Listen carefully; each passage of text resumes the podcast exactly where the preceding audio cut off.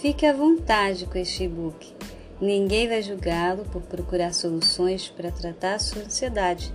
Muitos cristãos vivem o mesmo impasse, por isso, deixam de viver a boa, perfeita e agradável vontade de Deus para sua vida. Certamente você conhece alguém que se casou mal, que toma remédios para dormir ou que vive endividado. Pode ser um amigo seu ou, seja honesto, pode ser você mesmo. Por mais que você tente esconder, Deus está vendo tudo, mas não é com olhar de julgamento, e sim com um olhar de amor. Resolvi escrever este livreto para aquietar meu coração e quero compartilhar o ensino com você. Nada melhor que fixar um conhecimento quando escrevemos sobre ele. E como manter nossos olhos fixos em Jesus? Através da meditação da Palavra de Deus. Meditar não significa fechar os olhos e pensar em nada, e sim refletir ou pensar muito a respeito de algo. Espero que essas páginas possam abençoar a sua vida. Você duvida de Deus? Quero fazer você refletir. Você é o que você pensa. E no que você tem pensado? Eu já pensei em desistir. E desistir do quê? Eu quase desisti de escrever no meu blog. No início, você nota poucas visitações e muitas vezes critica o próprio trabalho. Já recebi incentivos, mas também por hora acho que é trabalho perdido. Sabe o que é isso? Isso se chama ansiedade. Uma vez eu saí de uma formação de coaching decidida a viver da minha paixão, a escrita. Depois disso, abri o blog e comecei a escrever sobre esse assunto que me confronta todos os dias: como vencer a batalha da mente. Uns meses depois, recebi a confirmação do Espírito Santo para estudar e compartilhar sobre isso. Isso estava ardendo no meu coração, mas ainda assim duvidei. Ei, eu recebi a direção de ninguém menos do que Deus. Hello! Por que eu já quis desistir? Se você já passou por alguma situação parecida, continue lendo que eu vou explicar esse assunto direitinho.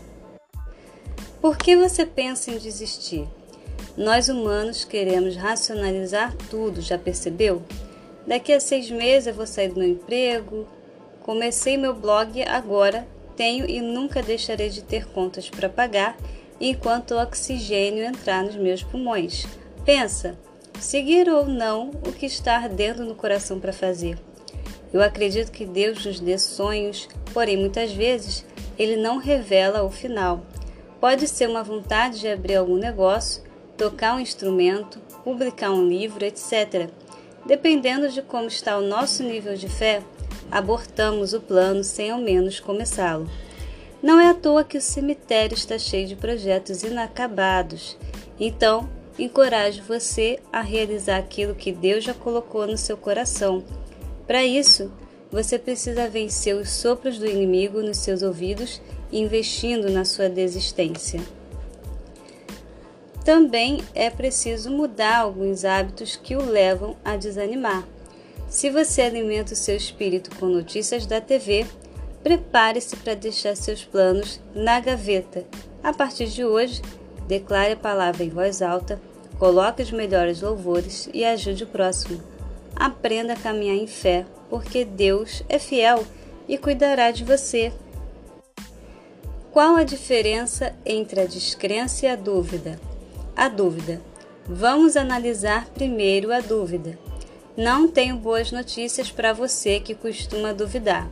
Uma coisa é certa: se você pede algo para Deus e duvida no seu coração de que receberá, tenha certeza disso.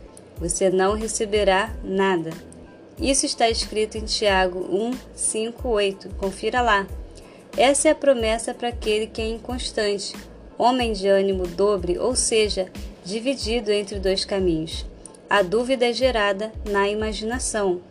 Quantas vezes você pensou em realizar algo e não fixou esse pensamento? Quando você não estabelece o seu pensamento, dificilmente você concretiza a ação. Esse sentimento faz a mente se dividir entre dois caminhos. Outro fator é a racionalização, e essa é ainda mais perigosa para quem vive pela fé. Por exemplo, Se você recebe uma palavra profética, inevitavelmente analise o processo até o possível cumprimento dessa palavra. Então, se ela for viável, você aceita, mas se for muito aquém das suas possibilidades atuais, a sua mente limitada não dá o mínimo valor. O problema é que isso não parece ser fé, e sem fé é impossível agradar a Deus, como está em Hebreus 11, 6. A descrença. Agora vamos entender o que é a descrença. Quando você não se move em direção à vontade de Deus, que ele revelou pessoalmente ou confirmou no seu espírito, você está sendo desobediente. Ser desobediente é simplesmente desistir, abandonar o barco, negligenciar a voz de Deus. Por falar em barco, temos um exemplo sensacional que está em Mateus 14, 22 a 32. Os discípulos viram Jesus caminhando por sobre as águas, mas não tinham certeza de que era ele. Então pediu Pedro ao mestre para que o chamasse a fim de ter a mesma experiência. Nesse momento, Pedro teve fé de que poderia fazer isso porque acreditava no seu mestre. Ainda assim, vendo a tempestade, ficou com medo e começou a afundar. Sua mente foi atacada pela descrença diante da dificuldade humana. Percebemos que por um pouco tempo ele se esqueceu de que Jesus estava com ele. Você é viciado em preocupação? Ando ocupada demais para fazer o que você está me pedindo. Essa frase pode caracterizar um viciado em preocupação. Simplesmente ele abandona os sonhos e deixa de projetar o futuro porque anda se preocupando demais. Até pouco tempo, eu vivia tentando achar soluções para problemas que nem haviam se formado.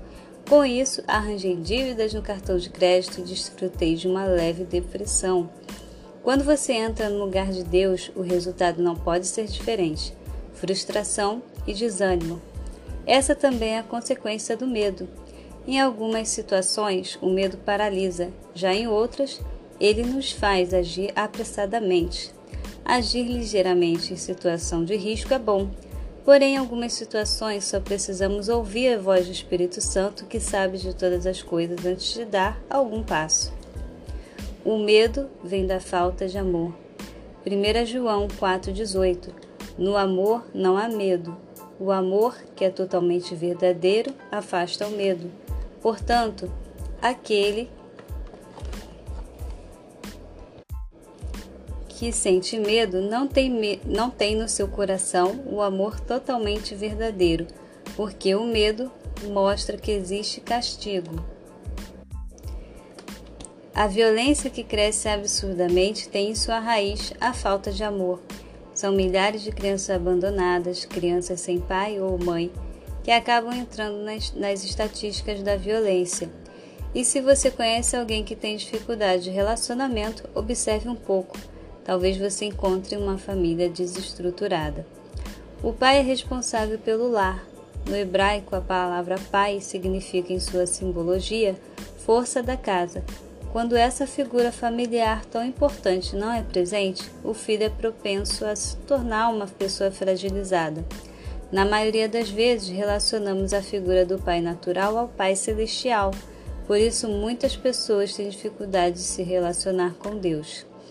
Ainda que a experiência com nosso Pai natural não tenha sido muito boa, podemos ter certeza de que o Pai que está nos céus é bom. E como você pode ter a certeza disso? Primeiro, pela fé, observando a Sua palavra, depois, pelo seu relacionamento com Ele. A mente sem descanso é resultado de uma mente descrente. Mas se estamos em Deus, podemos ter a certeza de que Ele é o nosso Pai e que guarda os nossos caminhos.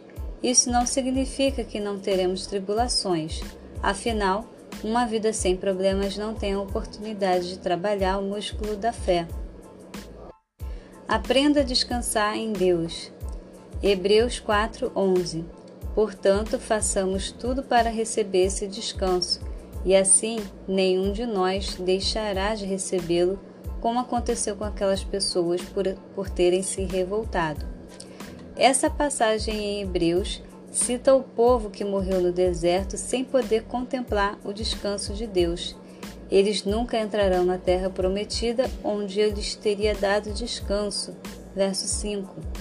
Quando a mente está agitada, preocupada e a alma aflita, é impossível entrar no estado de descanso. Curiosamente, a palavra alma em hebraico tem a mesma raiz da palavra descanso. Alma, nefesh, descanso, nafash.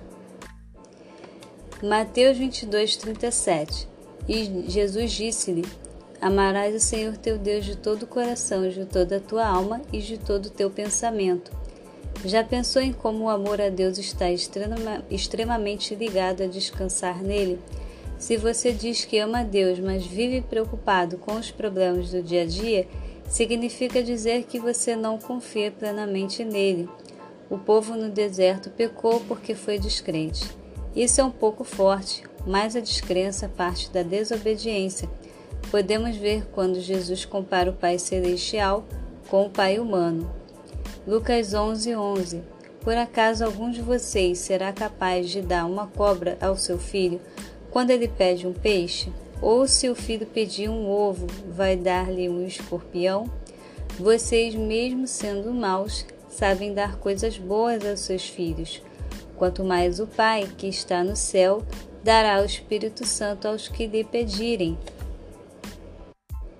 Você é ansioso? Conheça alguns sintomas.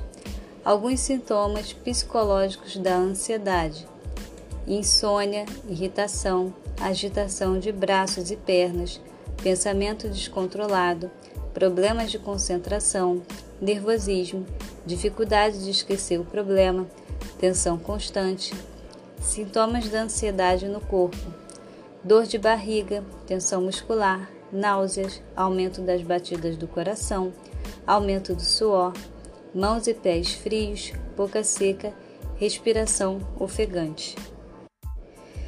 Se algum desses sintomas está presente no seu dia a dia, perceba que o problema está instalado na sua mente. É como um alimento estragado na geladeira. Não adianta você limpar e perfumar sua geladeira. No dia seguinte, o mau cheiro vai persistir. Sendo assim, tire o alimento estragado. Assim é com o nosso corpo. Em alguns casos, o remédio para dor de cabeça não vai resolver enquanto o problema não for solucionado. A ansiedade é só a consequência de uma mente atribulada. Inevitavelmente, o estresse irradia para todos os lados. Você tem a mente de Cristo. Filipenses 4, 6, 7 não se preocupem com nada, mas em todas as orações peçam a Deus o que vocês precisam e orem sempre com o coração agradecido. E a paz de Deus, que ninguém consegue entender, guardará o coração e a mente de vocês, pois vocês estão unidos com Cristo Jesus. Quão bom seria se não houvesse preocupação em nossas mentes. Agora eu tenho uma boa notícia: você é livre.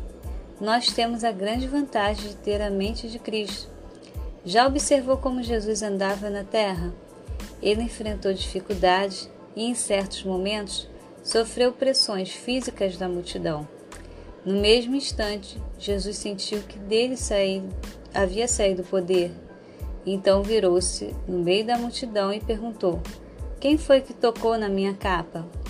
Os discípulos responderam: O Senhor está vendo como esta gente o está apertando de todos os lados e ainda pergunta isso? Marcos 5, 30 31.